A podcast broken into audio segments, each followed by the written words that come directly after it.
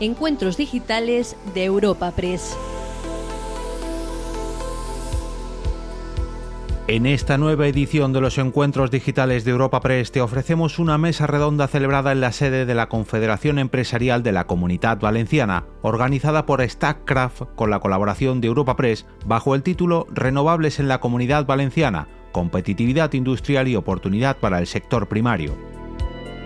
En primer lugar, escucharemos la presentación del encuentro de la mano de Nuria Montes, consellera de Innovación, Industria, Comercio y Turismo de la Generalitat Valenciana, quien posteriormente se unirá al debate en el que también han participado Juan Salvador Torres, secretario general de ABA Asaja, Vicente Ripollés, técnico de sostenibilidad y medio ambiente en Porcelanosa, y José Miguel Ferrer, director general de Statcraft España. Eva Pérez, redactora jefe de la delegación de Europa Press en la Comunidad Valenciana, ha sido la encargada de abrir y moderar el encuentro que te ofrecemos a continuación. Buenos días a todos y bienvenidos a este encuentro informativo organizado por StatCraft con la colaboración de Europa Press, que bajo el título Renovables en la Comunidad Valenciana, Competitividad Industrial y Oportunidad para el Sector Primario, va a analizar en esta sede de la patronal el uso de dos ejes por los que necesariamente debe pasar el futuro de cualquier sociedad. El uso de las renovables y la competitividad industrial para avanzar económica y socialmente, pero también un tercer factor, un tercer componente nuevo en el debate, la oportunidad que pueden tener esas energías para el sector primario. En la mesa redonda para tratar estas cuestiones, que se retransmite por streaming. Participan ponentes clave en cada una de ellas.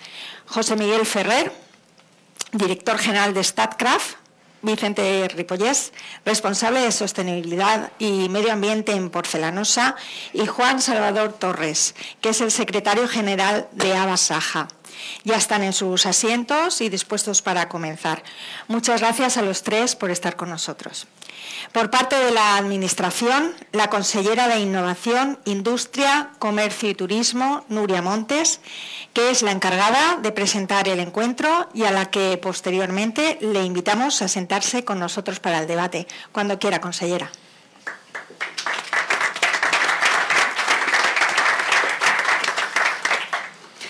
Muchísimas gracias, Eva. Eva Pérez, redactora jefe de Europa Press en la Comunidad Valenciana. Juan Salvador Torres, secretario general de ABA Asaja, José Miguel Ferrer, director general de StarCraft España, que además patrocina esta jornada y sin la cual seguramente no podría tener lugar, y Vicente Ripollés, director de Sostenibilidad y Medio Ambiente de Porcelanosa. Para mí es un placer estar hoy aquí en este desayuno de trabajo, además en un viernes en el que yo estoy convencida que todos ustedes ya están preparando los cócteles de Navidad que tenemos todos a partir de hoy de mediodía, porque hoy empiezan ya los festejos eh, de estas fiestas. Pero antes creo que vamos a dedicar una horita a hablar de un tema que desde luego es de máxima actualidad y para nosotros además como gobierno es de máxima importancia, ¿no? que es el tema de las renovables. Antes de nada, quiero dar alguna pincelada sobre StatCraft que me imagino que todos ustedes conocen, pero es necesario saltar que es una empresa de origen noruego, que es propiedad del Estado noruego y que empezó a producir energía limpia cuando prácticamente, bueno, nosotros no habíamos nacido ninguno de nosotros, pero prácticamente no se había empezado a, consumir ni siquiera energía de cualquier tipo. hace 25 años ellos ya fueron pioneros en la producción de esa energía limpia, precisamente a través de los saltos de agua en su país de origen. Hoy en día es una compañía tremendamente internacionalizada, está presente en 21 países y además bueno, tiene contratos de servicio de energía precisamente con más de 3 millones de empresas y consumidores.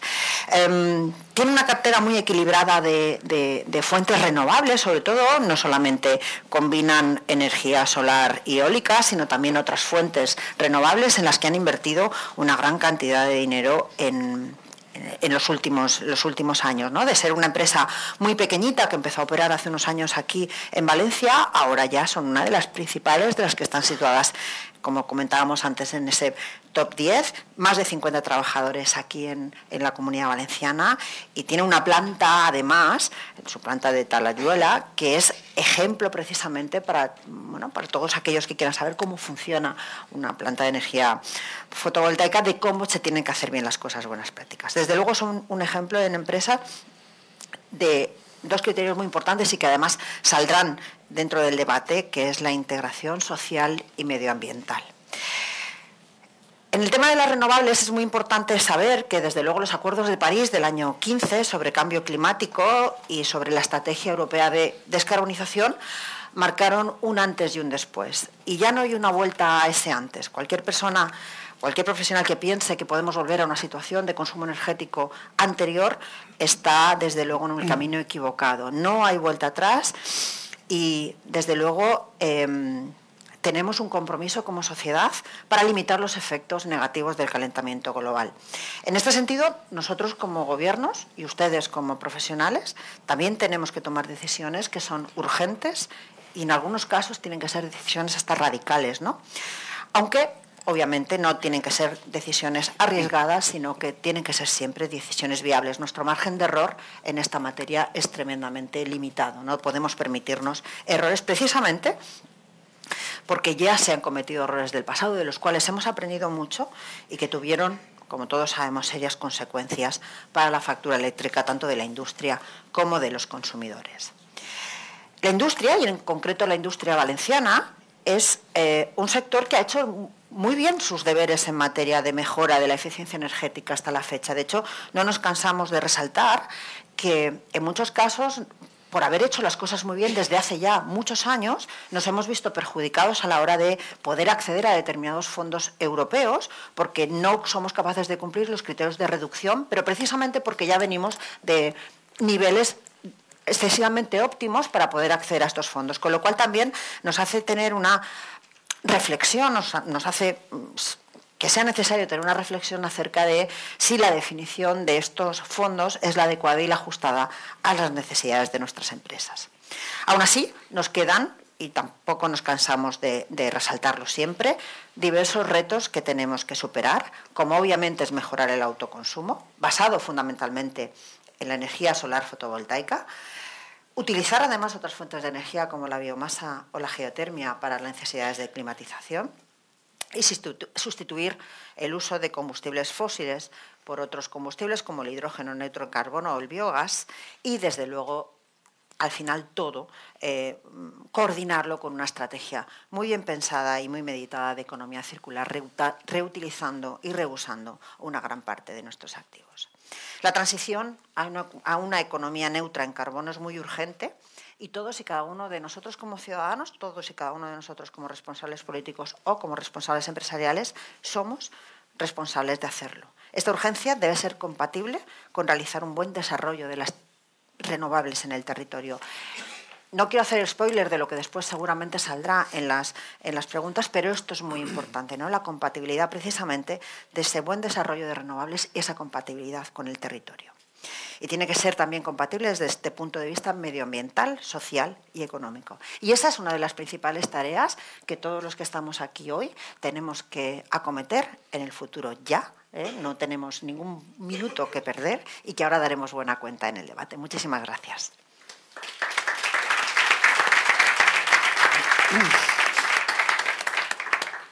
Muchas gracias, consellera, por la introducción. Y nos vamos a quedar con dos frases. Ya no hay vuelta atrás y no, no, podemos repetir errores.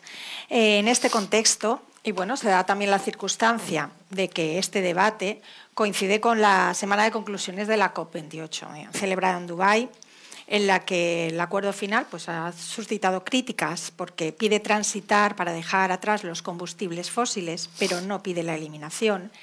Estamos también en una década que estamos tratando de superar esa dependencia de los combustibles fósiles, que se ha llegado a convertir en una prioridad ambiental.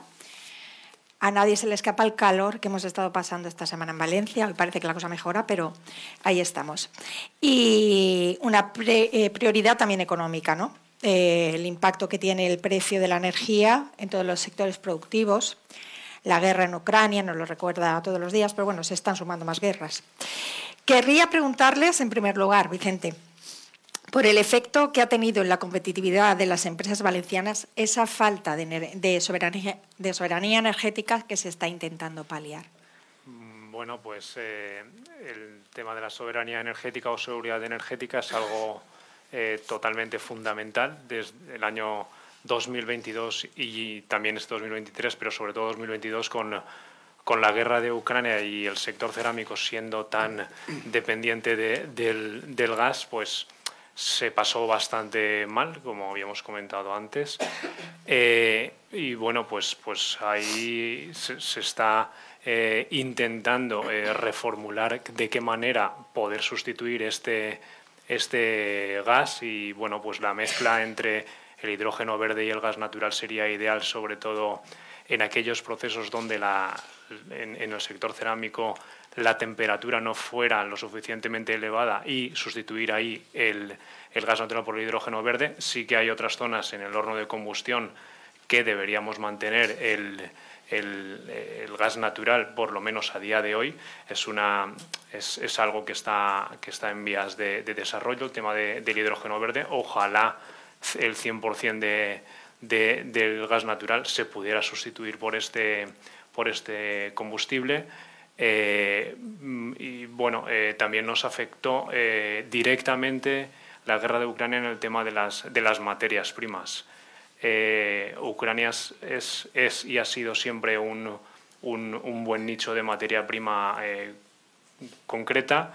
¿Qué pasó? Que particularmente por Ceranosa tuvimos, y entiendo que muchas empresas del sector, reformular eh, el, soporte cerámico, reformular la pasta, buscar otras materias primas, con todos los handicaps que, que, supuso eh, eh, cambiando, cambiando la manera de, producir, de, de, hacer las cosas.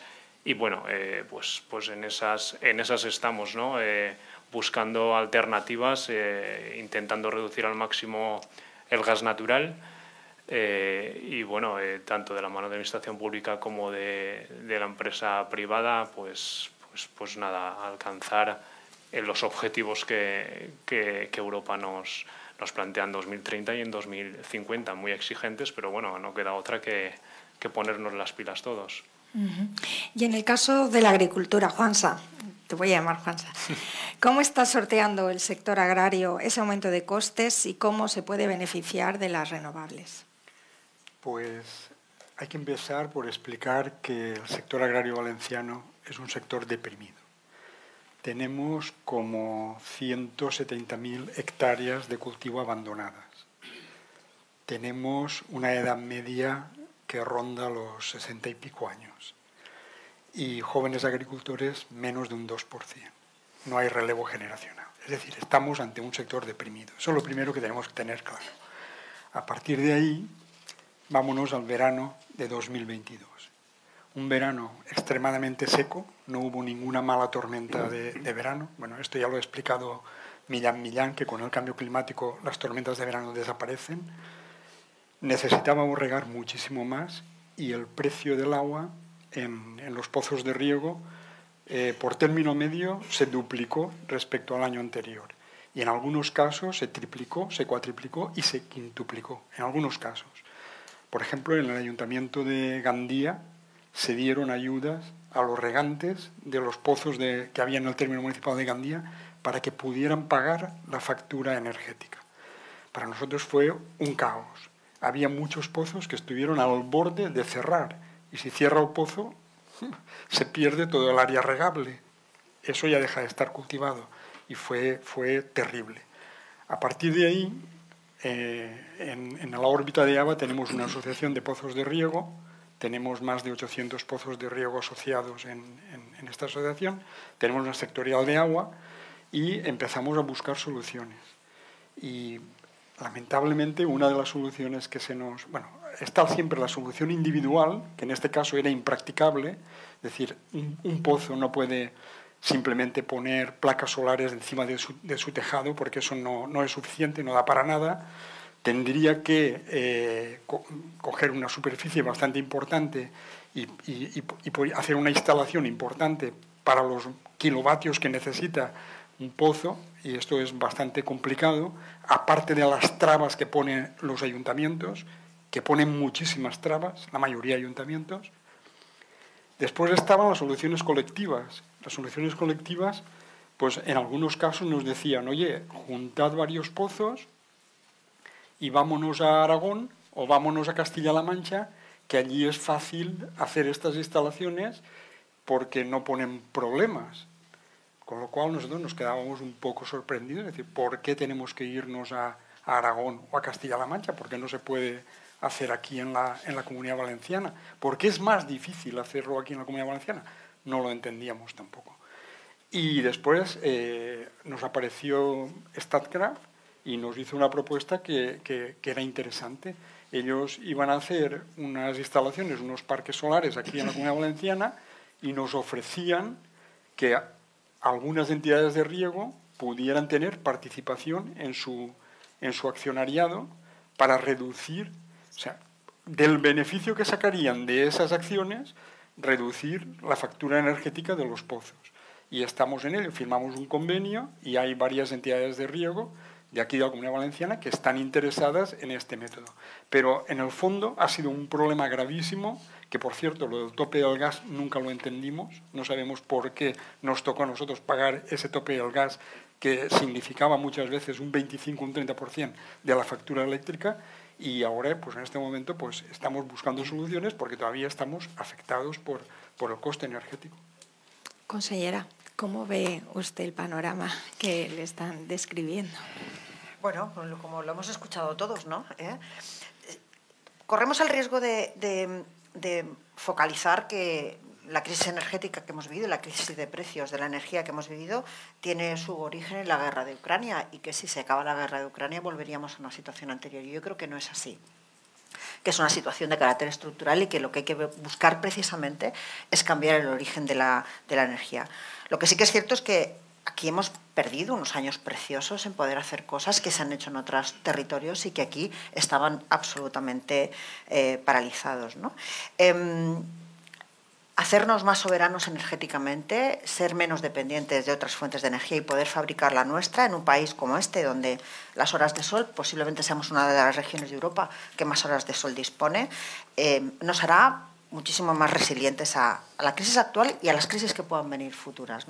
Y, desde luego no hay energía más barata que la energía solar que podamos producir.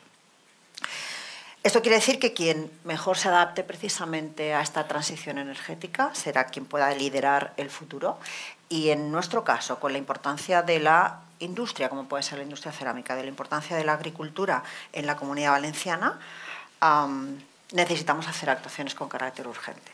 Porque vuelvo a repetir que hemos perdido ocho fantásticos años de haber trabajado y de haber consolidado una posición mejor que la que tenemos ahora mismo. Así que, ya lo he dicho en mi intervención anterior, no tenemos ni un minuto que perder. José Miguel, desde StatCraft directamente ha hecho ilusión a el papel que está desarrollando en el territorio. Eh, ¿Cómo puede ayudar a paliar esa falta de soberanía energética y bueno, el, el efecto que están sufriendo de falta de competitividad. Muy bien. Bueno, lo primero creo que como organizador y, último en la mesa, agradecer eh, a todo el mundo. Consellera, muchas gracias de verdad por venir. Ya lo hemos comentado en el café. Se agradece mucho este tipo de esfuerzos. Sabemos lo que cuesta venir de Alicante, sabemos lo que cuesta todo. O sea que muchísimas gracias de verdad. Manuel, igualmente, director general, muchas gracias por, por, ese dinamismo y por esa fuerza con la que has entrado. Te agradecemos de verdad el, esfuerzo realizado hasta el momento. Obviamente, gracias a la CEP, eh, para mí es especialmente interesante estar en este sitio. Yo me he criado eh, justo enfrente, o sea, lo estábamos hablando antes. He aparcado la moto toda mi vida en esta puerta. Entonces, venir aquí hoy a hablar de renovables es, es, es muy bonito. ¿no? Entonces, muchísimas gracias de verdad a la CEP por el evento y luego gracias pues a Europa Press, por supuesto, y a los ponentes, ¿no? Juanza y, Vicente, muchísimas gracias. Volviendo un poco a, la, pregunta, yo creo, y, como conclusión de todo lo que se ha hablado por, cerrar, ¿no? Y luego explico un poco el tema de, de. Yo creo que lo que ha pasado con la guerra de Ucrania, efectivamente, no es por la guerra de Ucrania, y a toro pasado podríamos decir que se veía venir, ¿no? O sea, al final tienes un sistema energético montado que depende del gas, el gas tú no lo controlas y el día que el gas sube eh, se te hunde todo el sistema económico. Habiéndolo visto, debemos de aprender y sale el concepto de soberanía energética. Realmente necesitamos dejar de depender de fuentes externas y necesitamos empezar a tener un poco de visión estratégica. Yo creo que la energía es suficientemente importante y estratégica para que la controles tú. Eh, entonces realmente hay que empezar a desbloquear eh, fuentes de energía alternativas eh, al gas. Dentro de las alternativas hablamos de solar y hablamos de eólica. Tienen un doble componente, tiene un componente precio, son las más baratas, y tiene un componente medioambiental, son las que descarbonizan la economía. Entonces realmente, si tenemos claro que hay que dejar de depender de externos por el tema de la energética y vamos a lo más barato y a lo más eficiente, y además queremos descarbonizar, yo creo que las renovables son, eh, son la clave, ¿no? un poco por, por, cerrar todo esto. Y luego, eh, intentando enmarcarlo en lo que hemos hablado de, la COP, efectivamente eh, parece que no se ha recogido la urgencia. nosotros hemos estado allí presentes, esta era parte de la delegación noruega que ha estado allí, y hemos estado empujando pues, un poco por el mensaje que, que ha salido en prensa. ¿no? Realmente, si queremos empezar a no depender de externos y queremos empezar a luchar efectivamente contra el cambio climático, existe el objetivo de triplicar las energías renovables. Si conseguimos triplicarlas, eso equivale casi a 11.000 gigavatios nuevos de instalación, con lo que efectivamente no hay un minuto que perder. ¿no? Nosotros en, en StarCraft pues, tenemos un objetivo anual de 4 gigavatios anuales. ¿vale? Entonces, bueno, dentro de esos 11.000 vamos a por 4, 4 gigavatios anuales. Aquí en España, y lo hablábamos antes tomando el café, eh, hemos tomado una decisión muy importante. Vamos a, meternos en el, en el top eh, de empresas españolas. Ya habéis visto en prensa que hemos comprado pues, hace poco una empresa española. Hemos invertido 1.800 millones de euros en, en, crecer la empresa y dejar de ser aquí en España, porque en Europa somos gigantes, pero aquí en España todavía somos esa empresita que viene de cinco años, bueno, ya no. O sea, realmente hemos cogido un tamaño suficiente para empezar a hacer grandes proyectos y hacer las cosas bien. Un último punto en cuanto a lo de ABA, eh, por darle un poco de, más forma. Efectivamente, hablamos con, con ABA, hablamos con Juansa y vemos que los poceros no pueden hacer nada. Si hacemos una instalación, se pone en contra este. Si nos juntamos y lo hago grande, se me pone en contra la consellería. Eh, al final nos reunimos y digo, oye, mira, nosotros somos los expertos, vente con nosotros, nosotros lo haremos. Lo que explicaba Juan, Juan el mecanismo. ¿Qué mecanismo hemos hecho? Bueno, yo al final eh, mi negocio es generar renovables y venderlas. Entonces lo que le dije es, mira, si esa energía que yo vendo a mercado fluctúa, cuando suba la energía, subirá tu factura de luz en los pozos y el día que la energía baje porque entran muchas renovables, pues bueno, pues tu factura bajará, pero tu factura del pozo también bajará. Y es un poco el mecanismo que hemos hecho. Oye, vende con nosotros, yo financio la entrada de los pozos porque entendemos perfectamente que un pozo no puede hacer una inversión directa. Bueno, pues nosotros la financiaremos, pero vamos a intentar eso, que el día que la energía se vuelva a poner carísima, la tengas cubierta y el día que la energía se ponga barata, pues la tengas cubierta también. Bueno, dices que llevas, hay cinco años, pero ya no, no, sería, no sería ni siquiera un infantil, ¿no? Ya iríamos por eso bachillerato. Hemos avanzado. Bueno, la segunda pregunta eh, o el segundo bloque de, debate gira en relación un poco a los pactos, las perspectivas, el horizonte fijado. Hemos hecho alusión antes a la Agenda 2030, al Pacto Europeo por el Clima. Hay una mirada en 2050, lo decías Vicente, y otra mirada en 2030. Eh, más hacia casa, pues estaba la Estrategia Valenciana de Cambio Climático, que establecía en 2018 un horizonte con vistas a alcanzar en 2030 7.000 megavatios fotovoltaicos y 4.000 eólicos. Vamos a empezar por José Miguel. Vamos a continuar por ti, José Miguel, mejor. Eh, ¿Podrá la comunidad valenciana, la comunidad valenciana, alcanzar esos objetivos? Bueno, yo creo que vamos a ver cómo enfocamos esto. Como decía la consellera, ¿no? Eh, hemos perdido un tiempo muy, muy valioso y hemos perdido ocho años en los que, en los que no hemos hecho nada realmente. ¿no? Solo por, por dar un par de datos y luego dejo el resto que, que se extienda. ¿no? Pero en verano, eh, hablando con Abaesen, se ven instalados cero megavatios en 2023. Si realmente somos conscientes de la urgencia, de la necesidad, del sentido estratégico que tiene la energía y de la idoneidad de la renovable, instalar 0 megavatios en 2023 eh, no, no, tiene ningún sentido.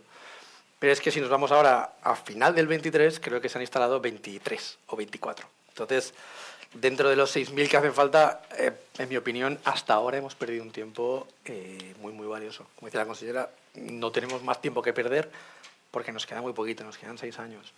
Si miramos hacia adelante, yo creo que como sector hemos madurado y Abaesen está haciendo una gran labor. ¿no? Yo creo que al final, entre la industria y Abaesen, hemos sido capaces de identificar cuáles son los problemas y el gobierno ahora sí que está abierto a comunicación. Entonces, a través de Abaesen sí que estamos siendo capaces de trasladar al gobierno valenciano cuáles son los problemas y estamos trabajando en solucionarlos. Yo creo que el discurso hablaba muy claro de, de esas posibles soluciones entonces, por lo menos, bueno, nos da, nos da un poco de esperanza decir, oye, pues igual sí se cumplen, ¿no? O sea, realmente ahora en enero habrá un, lo que llamamos un, deadline para todos, ¿no? Realmente en enero vamos a ver un montón de proyectos que tienen que cumplir un hito, vamos a intentar que haya, eh, bueno, algo más de visibilidad en qué va a pasar y a partir de ahí yo diría, oye, eh, confía en la industria, ¿no? Si realmente los proyectos salen, eh, la industria haremos porque, porque esto salga. Vicente, en este sentido, ¿cómo beneficiaría el alcanzar esos objetivos a la competitividad de las empresas valencianas frente a otros posibles competidores? Mm, bueno, yo creo que cuanto antes nos adaptemos al cambio, pues mucho mejor, ¿no? Porque el tiempo corre y corre, eh, como decía la consellera José Miguel, en nuestra, en nuestra contra. Eh, desde Porcelanosa tenemos que decir que nosotros tenemos ya instalados 9 megavatios. o sea, ya tenemos algo, algo avanzado, ¿no? Eh, y si, si, lo enlazamos en el tema agrícola, bueno, pues siempre el sector cerámico ha estado, ha estado muy unido al, a lo que ha sido la naranja, ¿no?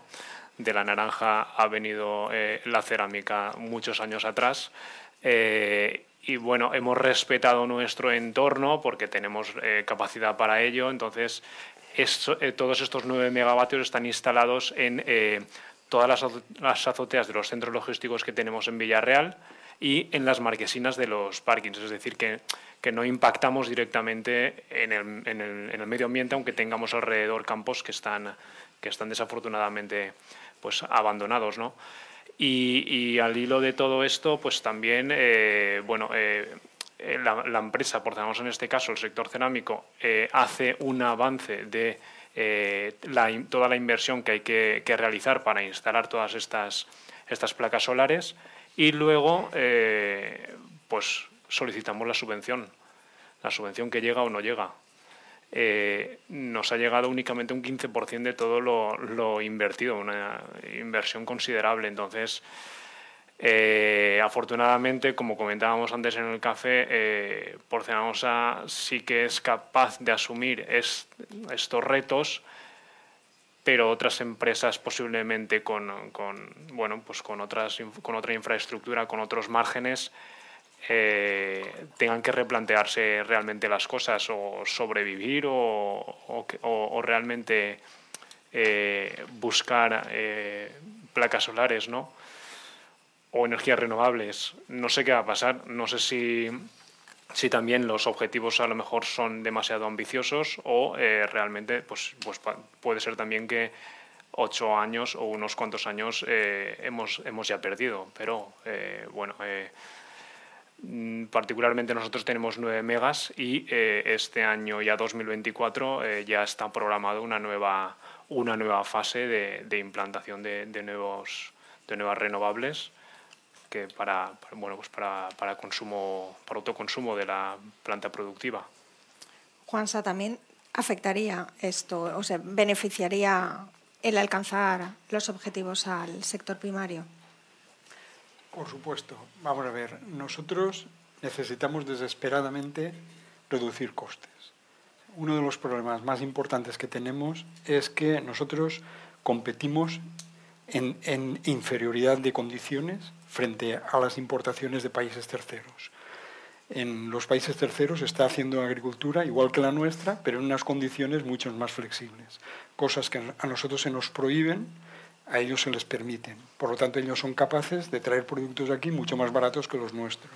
Entonces, nosotros necesitamos desesperadamente rebajar nuestros costes, todos nuestros costes. Por supuesto, el coste energético. Entonces, eh, hemos empezado ya. Algunas entidades de riego, hay una línea de ayudas en la Consejería de Agricultura de modernización del regadío que incluye también la instalación de, energía fotovoltaica.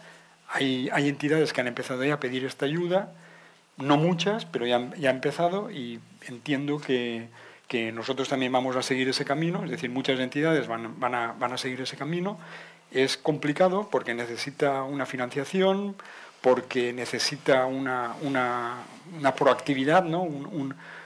una voluntad de hacer cosas que la verdad es que en un sector envejecido cuesta, pero poco a poco se irá haciendo y se hará, pero va a ser lento. Y sí, necesitamos que esto avance rápido. Consellera, le han expuesto unas necesidades. Eh, ¿Qué retos principales tiene que afrontar su departamento bueno, ya es relativamente 100 días, 100, bueno, 100 algún día. Más, un poquito más, eh, pasa el tiempo, llevamos, llevamos, casi casi cinco meses. ¿eh? bueno, llevamos cinco meses. Eh, ¿Cómo afronta, cómo afronta esos retos? Eh, ¿Cuáles son? ¿Cuáles se plantea? ¿Y cómo los afronta a corto o medio plazo? Mirad, una de las em, utilidades de encuentros como este ¿no? no solamente está en repetir datos, que voy a repetir ahora, que seguramente todos vosotros conocéis, permitidme que os tutee, pero mm, seguramente nos sirve precisamente para que los lectores que vayan a, leernos o a escucharnos o los que nos están viendo en streaming sepan eh, determinadas cifras. Hablamos de ese objetivo de entre 6.000 y 7.000 megavatios fotovoltaicos instalados dentro de seis años. ¿no? Y en los últimos cinco en la Comunidad Valenciana solo se han instalado 97. Parece que con estos datos nos parecería un objetivo imposible de, conseguir. Y viéndolo dirían, bueno, pues yo recuerdo hace unos días, escuché a BSN decir que con estos datos nos iríamos al año 3000 seguramente para conseguir este objetivo y ninguno de nosotros estaremos aquí en el 3000 para, para verlo. Sin embargo, hay otros datos ¿no? que, nos, que nos llevan a la esperanza y son los datos precisamente de la actividad en España. Y dentro de la actividad en España, pues la importancia que puede tener la comunidad valenciana.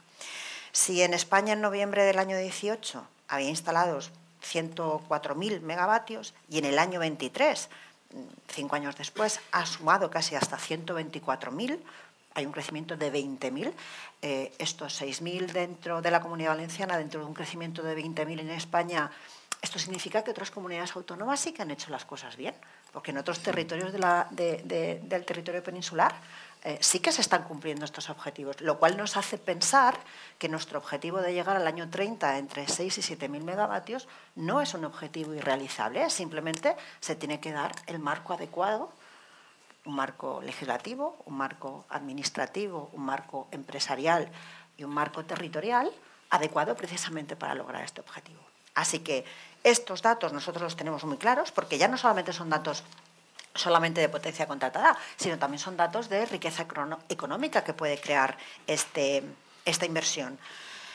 Si llegamos a estos 7.000 megavatios en el 30, podemos tener entre 8 y 10.000 millones de euros de inversión directa en nuestro territorio. Podemos tener 7.500 empleos, que desde luego yo no estoy dispuesta a que se pierda ni uno de, de ellos. Más de 1.000 empleos permanentes en todo el mantenimiento de estas instalaciones los ayuntamientos generarán unos ingresos extraordinarios de 500 millones de euros solo en licencias de obra para estas instalaciones, unos ingresos recurrentes de 720 millones en concepto de impuestos, IBIS, etcétera, que no creo que ningún ayuntamiento también esté dispuesto a perder estas fuentes de riqueza adicional con las dificultades de financiación, además que tenemos, y desde luego los propietarios de los terrenos a los que se instalen también saldrían tremendamente beneficiados y podemos calcular en casi 500 millones de euros en 30 años lo que podían ingresar precisamente del arrendamiento de sus terrenos para estas fuentes. Así que todo esto hace que nosotros como Consell y como Gobierno y en colaboración con la Secretaría Autonómica de Industria y con la Dirección General de Energía, que aquí nos acompaña nuestro, nuestro director, Manuel Argüelles, que bueno, eh, fue el último que se incorporó a nuestro equipo, pero el que tiene un reto, el que tenemos además conjuntamente un reto muy importante, no podemos desperdiciar ni un solo minuto. ¿no? Y Estamos convencidos que haciendo las cosas bien podemos lograr este objetivo en el año 2030. Y como Consell pretendemos seguir estando gobernando en el año 2030, daremos cuenta eh, perfecta de lo, que hemos podido hacer. En, otro orden de cosas, eh, pero dentro de, obviamente, de este camino, eh, teniendo en cuenta el clima, la situación de la región en la que hablábamos antes, que es especialmente atractiva para implantar proyectos fotovoltaicos, que en ocasiones comparten eh, ubicación con terrenos que son potencialmente agrícolas o directamente agrícolas. Eh, Juansa, ¿hay sinergias entre agricultura y ganadería? ¿Cómo es la interacción? Antes has avanzado los acuerdos. ¿Cómo te gustaría que fuera? ¿Hay margen de mejora? Hay sinergia y hay contradicciones. Hay, hay sinergia en cuanto que nosotros también somos consumidores y por lo tanto necesitamos que haya una soberanía energética y que se abarate el precio de la energía. Por ahí sí. En, en, el otro orden de cosas, la otra vertiente nuestra es que nosotros somos los titulares de los terrenos donde se ponen estas, estas instalaciones ahí también se genera una doble, una doble vertiente. Por una parte, muchos agricultores están encantados de, entrar en, estos temas porque, por la razón que sea, les viene muy bien eh, vender o alquilar estas tierras y, les, va, perfectamente y tienen todo derecho del mundo.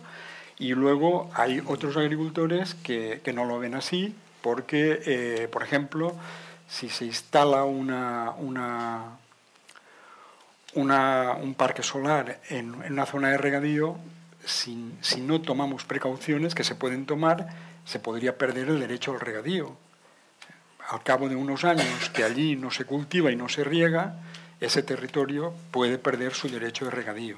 Entonces, eso tampoco nos conviene. Entonces, es verdad que hay una legislación y que las empresas cuando deciden hacer un, parque solar en un sitio o en otro, pues se basan en, en, lo que hay y es mm, eh, legal, legítimo y respetable.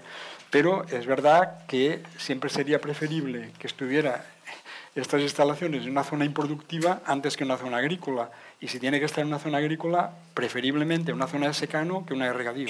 Ahora bien, ahora bien, si se tiene que poner en una zona de regadío, pues también vamos a iniciar un proyecto con StatCraft en el cual estamos muy ilusionados y es eh, el tema de la agrovoltaica, es decir, el tema de producir cultivos dentro de los mismos parques solares. Y, entendiendo que no tenemos por qué renunciar al regadío, es decir, pueden ser incluso cultivos de regadío. Entonces, esas tierras podrían tener una doble eh, función, una función de producción energética y una función de producción agrícola. Y la verdad es que estamos muy ilusionados. Vamos a iniciar un proyecto con StatCraft, lo va a dirigir Gabriel García, que es el, director de la cátedra StatCraft de, de la Universidad Politécnica, y nos hace muchísima ilusión porque pensamos que esa puede ser una puerta muy interesante a abrir en el futuro. Pues José Miguel, detállanos un poco más. ¿Cómo habéis contribuido? Por, alusiones, ¿no?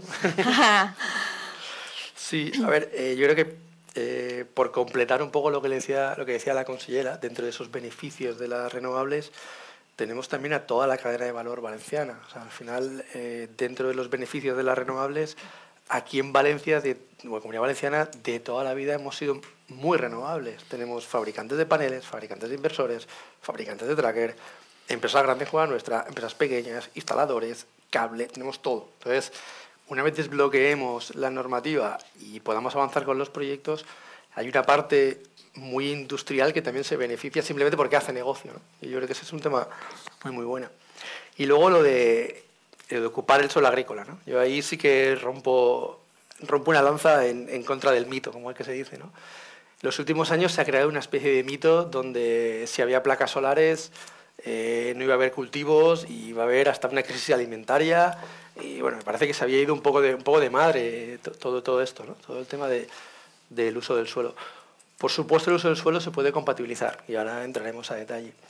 Pero hay un dato que siempre usa Pedro en, en muchas conferencias, que siempre usaba Essen, y es que creo que el, el 0,35% de toda la superficie cultivable de España es lo que nos hace falta para llegar a los targets nacionales de renovables. Entonces, cuando todo el mundo habla de vamos a ocupar todo el suelo, no, no, es con que, con que lo que decía un poco Juansa, si somos los más malos y lo ponemos en regadío, eh, solo hace falta el 0,35, o sea, no, va a quedar eh, solo de sobra.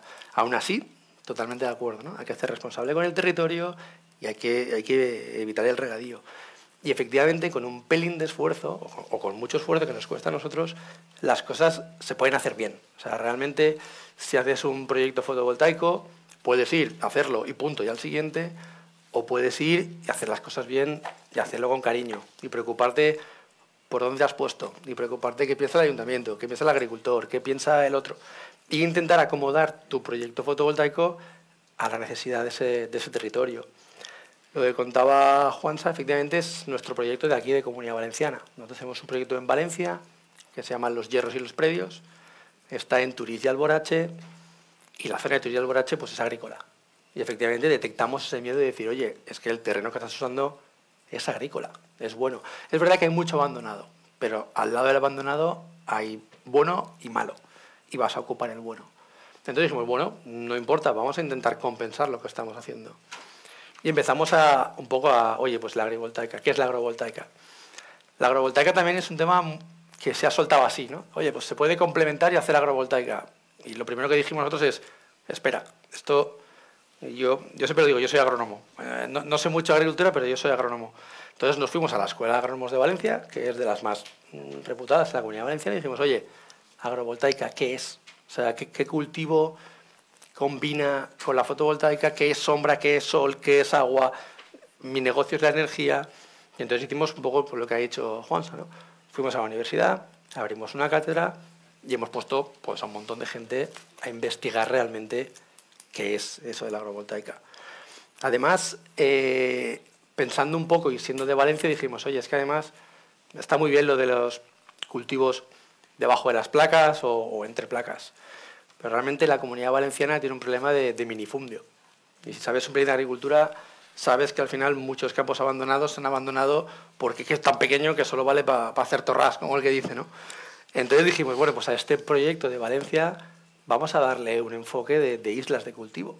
Ya que estamos comprando y alquilando un montón de hectáreas y no las vamos a usar todas, porque muchas no las usas, vamos a concentrarlas. Vamos a intentar darle un toque donde digas, oye, además de agrovoltaica, voy a intentar ayudar, voy a intentar enfocarlo ah, con la ley de estructuras agrarias, voy a empezar a amontonar todas las que pueda. Si puedo amontonar 5, bien. Pero es que si puedo amontonar 25 o 30, pues mejor. Porque luego ese agricultor al que yo he desplazado le puedo decir, oye, mira, la parcelita de dos hectáreas que te quité, aquí tienes una de 25 hectáreas para utilizar. Mm, yo, mm, mi negocio de energía, yo no quiero ganar dinero ni perder, pero aquí tienes este terreno para, para cultivarlo. Es otra iniciativa que hemos puesto en el proyecto de, Valencia, ¿no? la agrovoltaica y, la, y las islas de cultivo. Y luego, por supuesto, el tema de los regantes, que hemos hablado antes. Entonces, aunque ocupes suelo, que al final es la realidad, el, suelo se ocupa, te puedes molestar un pelín y hacer las cosas bien. Lo mismo el de Castellón. El de Castellón, cuando nos pusimos ahí, que estamos entre Valduso, Chilches y Moncofa, nos pusimos diciendo, esta energía va a hacer falta si no, ya veré yo a quién se la vendo, pero estos de aquí, de alguna forma, necesitarán energía e, e, hidrógeno algún día, efectivamente. ¿no? Una, buena zona, Claro, ah. fue por casualidad. Entonces nos, pusimos ahí diciendo, oye, el hidrógeno va a hacer falta. ¿Cuándo? ¿En cinco años? ¿En 12? ¿En 15? Nos da igual, nuestro negocio es venta de energía. Vamos a estar aquí y el día que haga falta la vendremos. Y nos pasó un poco lo mismo, hablando con, con medio ambiente y viendo un poco las necesidades entendimos que la zona donde está el proyecto, a lo mejor la zona de Valdeuso, Chiches y Moncofa, no es tan rica agrícolamente, pero Nules sí lo es. Y dijimos, oye, hemos de compensar de alguna forma el uso de este suelo. Y estamos un poco haciendo lo mismo. Hablamos con medio ambiente y le dijimos, oye, estamos dispuestos a compensar hectáreas. Yo en mi proyecto, yo mismo me pongo la obligación de compensar todas estas hectáreas. Y estamos mirando en la zona de Castellón, pues lo mismo. Una forma de decir, oye, vale, yo voy a usar estas hectáreas, pero al ladito del proyecto ya me encargo yo de comprar todas estas hectáreas y prepararlas, eliminando minifundio, hacer grandes parcelas para que se pueda explotar agrícolamente. o sea que realmente sí, se puede hacer bien. Vamos. Consellera, ha mencionado medio ambiente, pero también desde innovación, no sé en qué medida se puede ayudar a contribuir a que esto se entienda, con ayuntamientos, con partes afectadas. Fíjate, eh, em, creo que las experiencias que estáis exponiendo aquí es algo que se desconoce de forma generalizada y que nosotros tenemos que contribuir precisamente a cambiar esa percepción que pueda haber eh, contraria a la a las plantas solares fotovoltaicas en los municipios, ¿no? porque sabemos que hay mucho desconocimiento y precisamente tiene que conocer estos detalles. A la vez conocer o poner en este tablero de juego el riesgo que corremos de no hacer las cosas bien hemos visto las ventajas que tenemos si hacemos las cosas bien, pero también tenemos determinados riesgos. Y es que si dejamos que la comunidad valenciana no esté también a la cabeza, este clúster de empresas suministradoras de productos precisamente para energías renovables se irán a otros territorios, abandonarán la comunidad valenciana porque aquí no tienen negocio. En otras eh, comunidades habrá condiciones más favorables para la instalación de inversiones y empresas y no se instalarán en la comunidad valenciana, con lo cual todos aquellos que quieran tener una política muy restrictiva en esta materia tienen que ser también conscientes del riesgo que conlleva y esto se tiene que poner encima del tablero. Nosotros, desde luego, tenemos eh, determinadas líneas de actuación y una de ellas, indudablemente, es toda una labor, una labor de formación, concienciación, divulgación, precisamente de la necesidad de cumplir los objetivos de instalación de fotovoltaica en la Comunidad Valenciana y de eólica, porque nos va el futuro en ello. Y con una buena labor en ese sentido, creemos que solventaremos algunos problemas con ayuntamientos y conseguiremos su colaboración, que será indudablemente definitiva para poder alcanzar este objetivo. Estamos ya trabajando para poner en marcha enseguida, enseguida este proyecto de formación e innovación y además de divulgación de las buenas prácticas y de los buenos ejemplos que ya se están haciendo en la comunidad valenciana precisamente para poder saltar, solventar, eliminar o paliar, en la medida de lo posible, las reticencias que algunos, algunas entidades locales o algunos gobiernos municipales podrían tener a la hora de autorizar en sus territorios la instalación de este tipo de, plantas fotovoltaicas. Un poco enmarcado con esa labor conjunta de la que se está hablando, parece que todos los objetivos a los que se apuntan son imposibles de cumplir sin esa colaboración. Eh, tener la suerte de tener aquí representantes de todos los ámbitos, me gustaría eh, preguntarles qué se pide mutuamente, qué pide la Administración al sector privado y qué piden desde el sector privado a la Administración. Em, bueno, pues eh, sí, puedo contestar yo primero. Eh, bueno, obviamente tenemos que ir de la mano, ¿no? La empresa privada sin lo público y lo público sin lo privado, pues no somos, no somos nada, ¿no? Eh, entonces, eh, bueno, eh, los sectores productivos llevan haciendo las cosas bien desde hace muchísimos años y sobre todo todos aquellos que, emiten CO2 a la, atmósfera, siempre, siempre cumpliendo los requisitos legales, pues bien desde las autorizaciones ambientales integradas, los límites legales que se, que se indican o cada vez son más los, las constructoras, arquitectos con mayores exigencias para hacer las, cosas, las cosas bien. Eh, entonces, eh, bueno, eh, hay que tener en cuenta también que desde el año 90, que comentábamos antes, el sector cerámico en particular lleva reduciendo las emisiones de CO2 a la, a la atmósfera. No, no es desde, desde bueno, pues, esta palabra sostenible que, que, viene en los últimos años, sino que eh, desde el año 90, como decía, las emisiones eh, han bajado drásticamente. Se invierte cada vez más en, maquinaria, eh, bueno, pues con, de, maquinaria puntera para, que la eficiencia energética sea cada vez mayor. Y, bueno, se tiene que también escuchar al empresario eh, los costes para, para, hacer estas inversiones son, son elevados y bueno, eh, la administración la necesitamos igual que necesitamos igual que nos necesita a nosotros. O sea, la consellera nos ha dicho que nos va a visitar próximamente. Eh, será un placer y que se nos escuche. Y, y bueno, aquí estamos para, para, hacerlas, para continuar haciendo las cosas bien. Juan San, ¿qué pedís? Pues nosotros a la Administración le pediríamos sobre todo claridad y facilidades. Es decir, en estos momentos, ya en la primera intervención he dicho que hay muchos ayuntamientos que son muy restrictivos, que no, no permiten eh, las instalaciones por, por razones varias. Entonces, eso debe de cambiar, si se puede, hay que cambiarlo.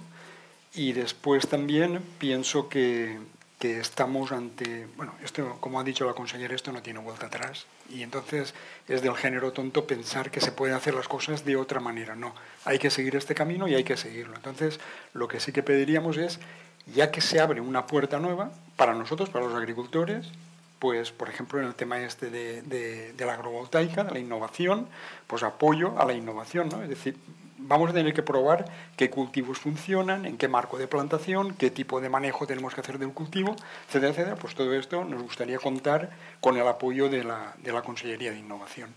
Y también pues decirle a la consellera que en el momento en que pongamos en marcha el proyecto con StatCraft en la, en la finca Siñen de Ava, la invitaremos a que, a, a que venga a verlo. Por supuesto. José Miguel. Iba aquí tomando notas. Yo creo que eh, igual nos echamos una risa luego con esto, pero aquí en, la comunidad valenciana nos hemos un poco mal acostumbrado, ¿no? Yo, ¿qué, pido? No, no qué pido, es qué espero de un gobierno. Yo creo que esperamos que las cosas sean previsibles, eh, que el marco regulatorio sea estable. Yo creo que eso no se pide, eso es lo que se espera que, que pase con un gobierno. Pero sí que eh, una vez esperas también agradeces, ¿no? O sea, realmente se agradece mucho cuando intentas hacer las cosas bien y la contraparte te escucha. Nosotros, yo creo que como industria hemos mejorado mucho, hemos evolucionado. ¿no? Ya sabemos y hemos entendido que no voy a hacer un parque por mis narices. Realmente necesito que el ayuntamiento, que el agricultor, que el vecino esté a favor. Y muchas veces necesito que alguien me lo diga. Entonces, creo que esa comunicación, eh, gobierno, ya sea consejería o ayuntamiento o ministerio, pero esa comunicación entre las partes siempre es buena. ¿no? Muchas veces nosotros, por ejemplo, ponemos el ejemplo de, Talayuela. Nosotros, Talayuela es un parque de 300 megavatios que son 840 hectáreas. Entonces, de primeras lo oyes y dices, bueno, qué barbaridad, vaya macroparque, que realmente no. O sea, realmente en aquella época fue un proyecto pionero porque fue en 2017, no había ningún boom y entonces nos pudimos sentar con la Consejería de Extremadura y realmente diseñamos conjuntamente un proyecto que a día de hoy es un ejemplo de buenas prácticas. Entonces, la comunicación entre, entre el gobierno y la empresa, entendemos que somos muchos y que sois muy pocos, pero es de verdad muy importante eh, ese feedback del gobierno que te dice, oye, no, mira, pues que te has puesto en la de esa extremeña, pues que quiero que ambientalmente me lo complementes. Bueno, sin problemas. El empresario, yo que siempre escucha y por salvar su proyecto siempre complementará. Entonces yo creo que la parte de comunicación sí que, sí que es muy importante y agradezco una vez más, de verdad, consejera, que hayas venido, que nos escuches y que, que apoyes todo esto. Luego hay un punto que ha comentado Juanza, creo que también es muy importante, y es alinearnos. ¿no? Muchas veces parece que la Unión Europea eh, habla de renovables, eh, los países miembros eh, adaptan esa regulación, las comunidades autónomas hacen lo que pueden y el ayuntamiento hace lo que le da la gana. Entonces sí que realmente necesitamos alinear de arriba abajo, ¿no? Alinear y decir, oye, eh, si esta es la estrategia, este es el mensaje, vamos, vamos a alinearnos todos. Y alineemos también a la población, alineemos también a los vecinos y formemos también a la gente y decir, oye, sí, eh, ¿se ocupa el terreno? Sí, pero se puede hacer bien. Eh, ¿Se ocupa el terreno? Sí, pero tienes unas ventajas económicas y tienes unas ventajas competitivas. Y luego, eh, bueno, agilidad la tramitación, que esta la tenía, la tenía apuntada para decirla, pero ayer ya anunciasteis la consellería que vais a agilizar realmente la tramitación, o sea que eso es, es perfecto para nosotros. Y luego un tema que se ha comentado brevemente en el discurso y he tomado aquí una nota. De verdad le pedimos al gobierno, y lo están haciendo, que se alinee en la toma de decisiones. O sea, realmente es muy gratificante ver desde este lado que territorio y paisaje está alineado con industria, está alineado con medio ambiente y que hay una decisión de conseguir de sacar esto adelante. ¿no? Yo creo que esos son las cinco, los cinco puntos que yo pediría. Pues una vez lanzado el guante, consellera, ¿qué, pide, qué les pide usted al sector y, en fin, qué ofrece? Yo no sería tan atrevida como para pedirle al sector nada, ¿no? sino que nuestra obligación es dar al sector y para eso estamos. Por pedir, pedir, en ese término literal de la palabra, pues es pedir la colaboración exactamente igual que la hemos tenido ahora, pedir que sigan con su estrategia absolutamente coherente. La mayor parte de todos los proyectos presentados eh, son perfectamente viables. Habrá alguna excepción de alguna cuestión que no está bien hecha, pero prácticamente eh, las empresas valencianas trabajan muy bien en este, en este sentido los inversores también trabajan muy bien en este sentido. Y nosotros podemos ofrecerles, y es en lo que estamos trabajando, sobre todo seguridad jurídica, sobre todo certeza, sobre todo implicación de todo el equipo de, la Consellería y del Gobierno y lo que nos han pedido, ¿no? Eh, coherencia en el mensaje, que no haya discrepancias, que no haya diferencias y en este caso hay tres consellerías mm, directamente implicadas, indudablemente una es la, nuestra, la de Innovación, Industria, Comercio y Turismo, pero la de Territorio y Medio Ambiente también, e incluso la de Agricultura también. ¿no? Y en este caso el mensaje es único y unívoco.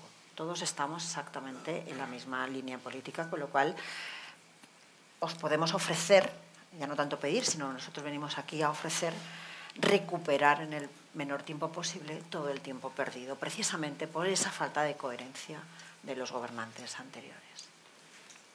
Muy bien, pues vamos ya encarando el final del debate. Eh, hemos estado comentando que la energía renovable es la fuente de electricidad más barata, junto a la regulación de la que se ha hablado, la instalación de proyectos, también de la que hemos estado comentando, es clave la implicación del sector privado. Y vamos a empezar de nuevo con Vicente. Mm, ¿Qué oportunidades brindaría un nuevo modelo energético al tejido empresarial valenciano? Y si al final la eficiencia energética es ya parte de la estrategia. Hemos hablado, se ha comentado mucho, no hay vuelta atrás. ¿Está ya en el ADN de las empresas? Eh, sí, sí, es, es, importante ser vanguardista en este aspecto.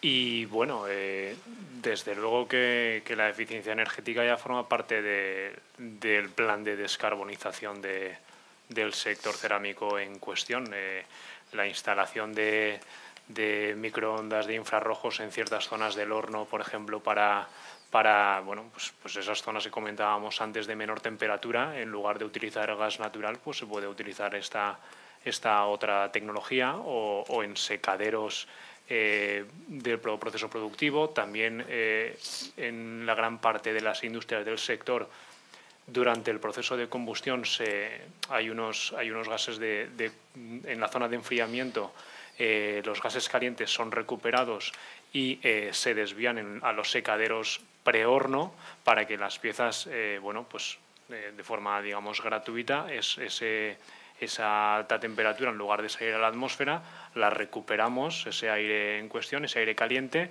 y volvemos a introducir ya las piezas a cierta temperatura con un gradiente de humedad cada vez más bajo y gradiente de temperatura más bajo eh, en el horno. Entonces ahí ya estamos haciendo una, una recuperación muy, muy importante de, de, energía, o sea, no, no consumimos, sino que, bueno, pues nos aprovechamos del propio proceso. Y luego también, eh, bueno, salió, creo recordar, en 2016 un real decreto eh, vinculado a, a, certificado energético. nosotros particularmente eh, estamos certificados con la ISO 50001 eh, de eficiencia energética y claro, pues esto te hace eh, estar a la bueno, pues, pues implantar nuevas medidas, ver qué puntos débiles puedes tener, implantar todas aquellas medidas necesarias para continuar reduciendo pues las emisiones y siendo cada vez más, más eficientes. Y, bueno, como comentaba también antes, gran parte de los beneficios, por eh, concretamente, lo reinvierte en maquinaria de, última tecnología. Esta máquina de última tecnología, obviamente, va con sus variadores de frecuencia, eh, con, sus sistemas en cuestión para, consumir lo justo. Eh, y, bueno, en esa, en esa línea estamos.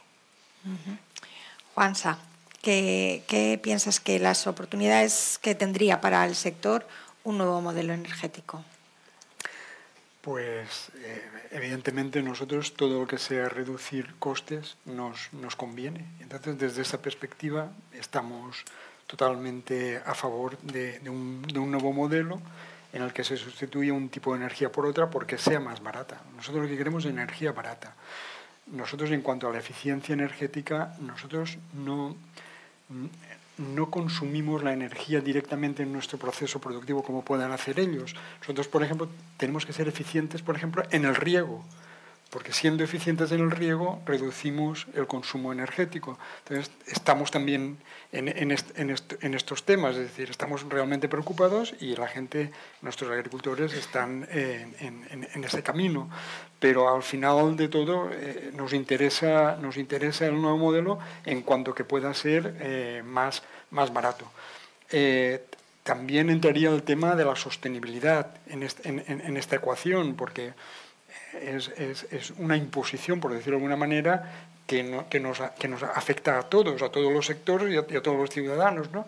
Y, estamos de acuerdo, es decir, nosotros también queremos hacer las cosas de una manera más sostenibles, pero, pero lo que no queremos es que se nos ponga la soga al cuello. Es decir, queremos hacer las cosas con un tiempo, a un ritmo, y, sí, las haremos, pero que no nos obliguen a hacer cosas que en estos momentos a lo mejor no estaríamos en condiciones de hacer.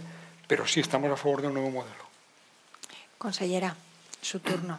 Eh, ¿cómo, ¿Cómo ve esas nuevas oportunidades y que, bueno, ¿Cómo, ¿Cómo, se encararían desde su departamento? Bueno, es que el nuevo modelo energético no es una oportunidad, es una obligación. Eh, es una obligación para todos, ¿no? Y creemos que el compromiso de lucha contra el cambio climático no tiene otra lectura mm, definitiva que ir por ese camino. Lo he dicho al principio y creo que todos estamos de acuerdo que no hay otro camino en el que podamos transitar en estos momentos. Indudablemente que la sostenibilidad empieza por la sostenibilidad económica. No podemos tener sostenibilidad medioambiental si no empezamos por la económica, la social o la territorial que hemos mencionado, ¿no? Pero que no hay ninguna duda que no es que abra una oportunidad para la empresa valenciana, es que es una obligación para todas las empresas valencianas y es una obligación para la administración pública. Así que en ese marco es en el que nosotros nos vamos a tener que mover y ya estamos preparando indudablemente, ya estamos casi preparados indudablemente para poner en marcha el plan de choque primero, porque tenemos una primera fase de urgencia, de extrema urgencia, tenemos muchos expedientes que caducarán en apenas unas semanas y que tenemos obligación de resolver cuantos más podamos mejor. Y en ese sentido, eh, sí que es cierto que ya estamos, eh, eh, ya estamos actuando en una reorganización administrativa para poder incorporar medios suficientes al equipo administrativo que en este corto plazo tenga que resolver este primer este primer hito que tenemos que llegar a cumplir. ¿no? Y después, además, establecer medidas de colaboración con colegios profesionales, con institutos tecnológicos, para que nos permitan una solvencia ya a, a medio y largo plazo del resto de la tramitación administrativa.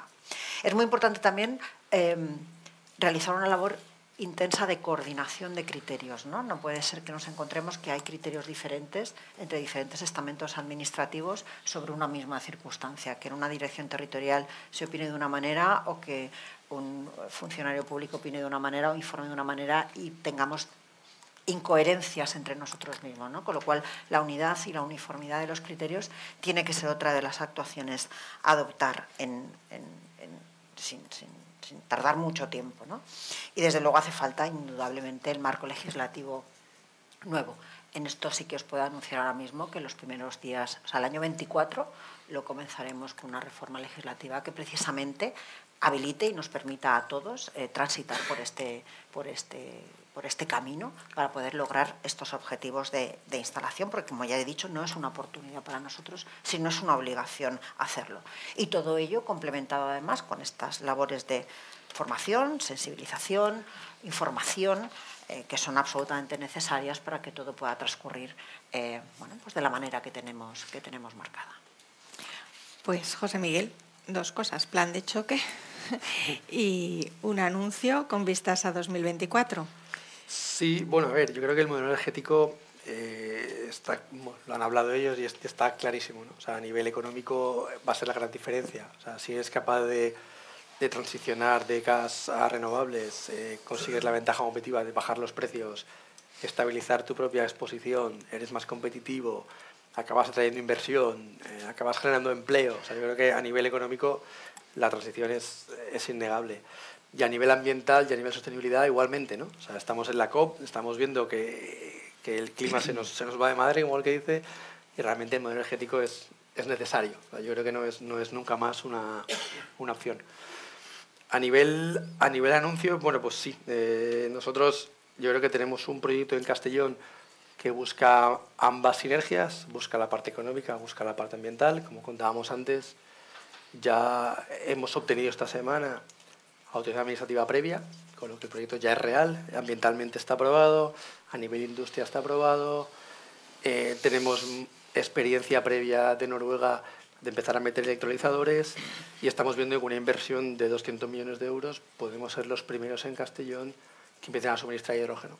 yo creo que es, es, es, el momento nuestro para realmente decir, oye, mm, hemos hecho solar, hemos hecho eólica, queremos ser los primeros en, empezar a descarbonizar eh, en Castellón el tema de las cerámicas.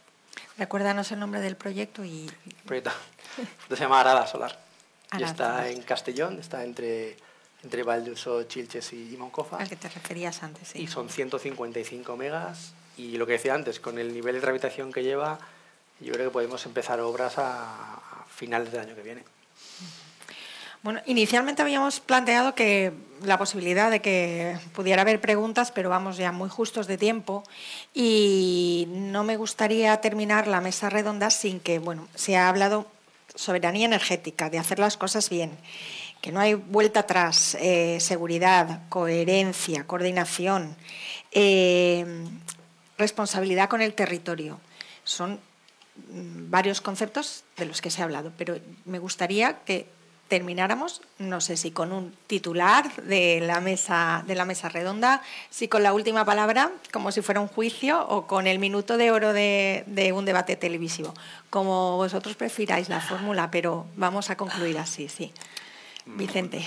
Bueno, eh, como habíamos comentado, vienen tiempos difíciles, ¿no? Pero eh, no queda otra cosa que, adaptarse al cambio y sobre todo, como ha dicho José Miguel en reiteradas ocasiones, pues alinearse, alinearse la, empresa privada con el sector público. Eh, estos últimos años también hemos, nos ha llegado mucho Real Decreto, muchas exigencias desde Europa. Entonces, eh, también queremos que se aplique un poco el sentido común y que haya pues una, una muy buena comunicación eh, con, con, la Consellería. Estos últimos tiempos, eh, bueno, pues parece que no, que no, que no era igual. y, y, sobre todo en, en, el tema de alinearse, porque, bueno, en el sector cerámico concretamente, pues pues bueno, desde Europa se pueden exigir eh, pues, pues muchas cosas, como, las cero emisiones en el año 2050 o como en 2030 que se reduzca en un 55% respecto a las emisiones que había en los años 90. Eh, pero claro, eh, nuestro principal o nuestros principales competidores son China y la India. si nosotros nos adaptamos pero ellos eh, no, no, se adaptan o no se les exige lo mismo, eh, como también comentaba eh, Juansa, pues, pues ¿qué vamos a hacer? Nos vamos a quedar atrás. Entonces, intentar pues, pues, todos ir alineados de la mejor manera posible. Juansa, tu conclusión.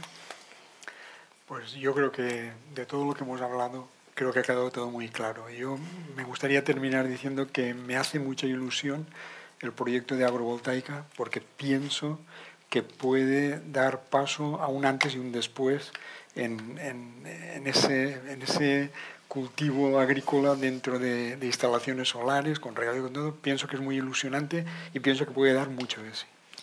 José Miguel, tienes que contestar a la, ilusión que... Sí, sí, bueno, yo creo que eh, la conclusión que yo saco es que realmente, si, y un poco apoyándome en los dos sectores, ¿no? si realmente queremos competir eh, con otros países y queremos eh, digamos, sacar rendimiento económico de toda esta competición, necesitamos transicionar, necesitamos empezar a, a pensar en energías alternativas que aporten competitividad económica a todo esto hay ventajas empresariales y ventajas sociales a tener en cuenta. O sea, realmente si eres capaz de transicionar y usar energía más barata, lo he dicho antes, ¿no? Seas dueño de tus precios, seas capaz de manejar unos precios estables, seas capaz de asegurar un suministro, pero seas también capaz de atraer inversiones. Al final, eh, los que estamos aquí viviendo en, en Comunidad Valenciana, lo que nos interesa es que vengan empresas, se genere empleo de calidad, y nuestros hijos tengan un día un empleo en, la Volkswagen, si puede ser. yo creo que esa, esa parte es muy importante y yo creo que es, que es el mensaje que quiero dar. ¿no? Si realmente queremos competir, debemos cambiar a las renovables y debemos empezar a ser competitivos eh, con todo el mundo. Y obviamente lo que se ha dicho hoy, eh, ese cambio tiene que ser responsable con el territorio.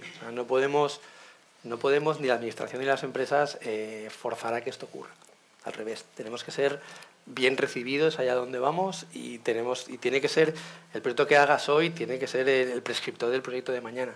Nosotros ese mensaje eh, yo creo que lo he metido en la cabeza de los 150 que somos aquí en España y a mí me lo han metido desde arriba del todo. ¿no? O sea, realmente eh, como sector y StarCraft como, como empresa, por supuesto, eh, cada proyecto tiene que ser especial y tiene que ser perfecto. Y sobre todo aquí en casa. Yo creo que el de Valencia va a ser, ser un caramelito. Pues abre, abre y cierra usted, consellera. Pues, pues nuestro mensaje final pues, va a ser este, ¿no? el de aprovechar la circunstancia. Queremos cambiar esa sensación de frustración que hemos podido tener en algún momento por la sensación de ilusión, ¿no? de, que, de que comienza una nueva etapa, que vamos a, a estar a la altura, que vamos a aprovecharla, que además vamos a, bueno, parece que, también se nos pone un panorama a nivel nacional. Tenemos una valenciana al frente de la Secretaría de Estado de Industria que puede ser un puntal importante y un apoyo y una pieza fundamental precisamente para desarrollar toda esta estrategia en la que, necesitemos, en la que necesitamos que el Gobierno de España nos escuche, que las instituciones europeas también acompañen precisamente todos encaminados hacia la misma línea de, de coherencia y que por nuestra parte, por el Gobierno valenciano, desde luego estaremos ahí precisamente para ayudar al sector. Sabemos que se han hecho las cosas muy bien, tenemos una gran oportunidad de ser referentes indudables en materia de eh, eficiencia energética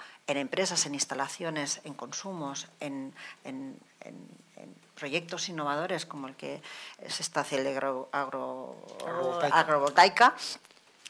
y, y ahí estaremos para apoyar absolutamente todo y para poner todos nuestros medios a disposición de la industria eh, de la energía renovable porque, porque como sociedad nos va la vida ahora mismo en ello. Porque no hay vuelta atrás. No hay vuelta atrás, efectivamente. Pues muchas gracias a los cuatro porque creo que ha sido un debate muy enriquecedor. Eh, ha servido para conocer algunos temas que, que, como decía antes la consellera, no son de dominio público.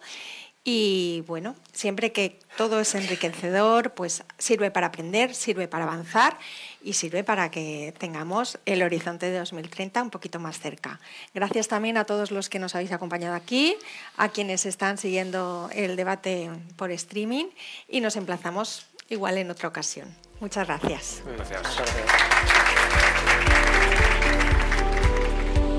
Despedimos esta edición de los encuentros digitales de Europa Press invitando a todos nuestros oyentes a descubrir el resto de episodios de este podcast, así como los del resto de programas de nuestra red a través de europapress.es barra podcast. Recuerda que todos ellos están disponibles en las principales plataformas de podcasting.